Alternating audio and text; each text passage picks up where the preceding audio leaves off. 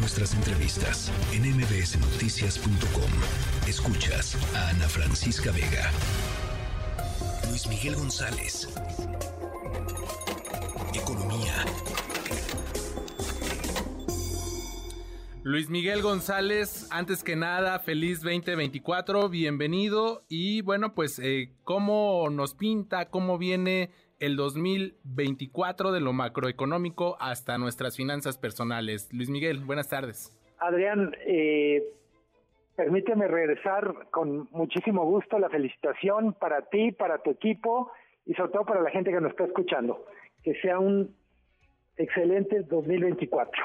Muchas, muchas gracias. Bienvenido, Luis Miguel. ¿Cómo nos va a pintar este 2024 de lo macro hasta las finanzas, hasta nuestros bolsillos? En lo macro, aparentemente hay dos cosas que están, vamos a decir, casi escritas en piedra. Va a haber menos crecimiento y menos inflación. ¿Por qué digo escritas en piedra? Eh, el 2023 fue un año excepcionalmente bueno todos los planetas se alinearon y los pronósticos eh, que eran muy pesimistas en enero se fueron modificando a lo largo del año hasta llegar al 3%, incluso un poco más de 3% con el que cerramos 2023. Eh, ¿Qué cambió entre 2023 y 2024? El comportamiento de la economía de Estados Unidos cada vez hay más señales, hay más datos de que la economía de Estados Unidos está enfriando. Y como todo mundo sabe, pues una buena parte del desempeño de la economía mexicana depende de cómo le va a Estados Unidos. Para quien está en poblaciones de frontera, tiene que ver con la dinámica de maquiladoras, para las familias que reciben remesas, pues de alguna manera tiene que ver con el mercado laboral de Estados Unidos y por supuesto sectores como el turismo, etcétera, todo mundo tiene algo que ver con la economía de Estados Unidos. Si hay un enfriamiento en la economía de Estados Unidos, vendrá menor crecimiento para México. Esa es la, vamos a ir la mala. La buena es que la inflación aparentemente eh, será menor no mucho menor, pero ya dejaremos de hablar tanto de aumentos de precios, en buena medida porque ya entramos a otro momento con, con, con lo de inflación. ¿Qué quiero decir con otro momento? Pues los aumentos de 10%, 15% serán sustituidos por aumentos mucho más en el rango de 5%. De acuerdo.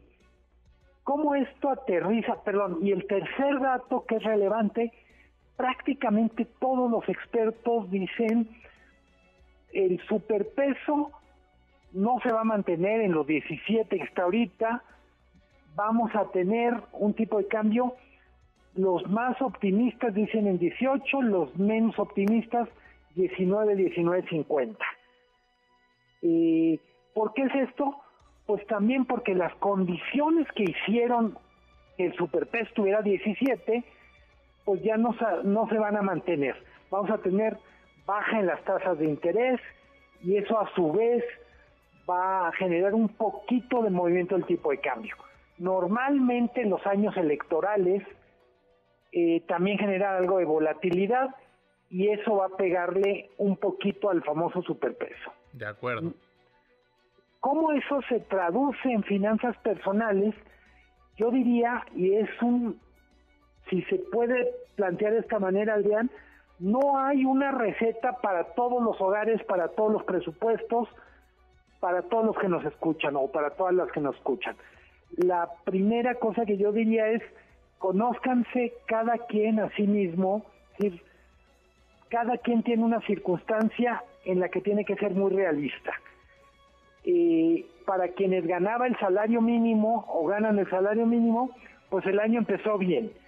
Pero no todo mundo va a tener un aumento parecido al que tuvo el salario mínimo y más vale ser súper realistas con cuánto va a crecer mi ingreso a lo largo del 2024 en caso de que vaya a crecer. qué elementos tiene cada quien para hacer ese esa bola de cristal personal. Es decir, cómo me va a ir en la negociación con mis jefes, qué parte de los ingresos variables que tengo se están moviendo a mi favor, o sea, pienso quien trabaja en ventas o en propinas, pues de alguna manera puede hacer un, una, vamos a decir, una película realista de su situación. Tasas de interés van a bajar, pero van a seguir siendo muy altas. ¿Por qué es relevante esto, Adrián? Por el tema de deuda.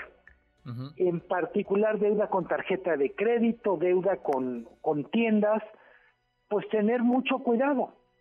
A partir de, del mapa este de ingresos, de esta película de ingresos que uno puede tratar de, esbozar, pues no, literalmente no endeudarse con más de lo que, con lo más de lo que cada quien pueda. Pues ahí está el dato muy importante para pues que esta cuesta de enero no nos endeudemos más con la tarjeta de crédito y pues tengamos cuidados y ese análisis que ya muy bien lo planteas. Luis Miguel, pues te agradecemos estos minutos. No, hombre, como siempre, con muchísimo gusto, el agradecido soy yo y te mando un abrazo, lo mejor para este año. Abrazo de vuelta, muchísimas gracias. Noticias.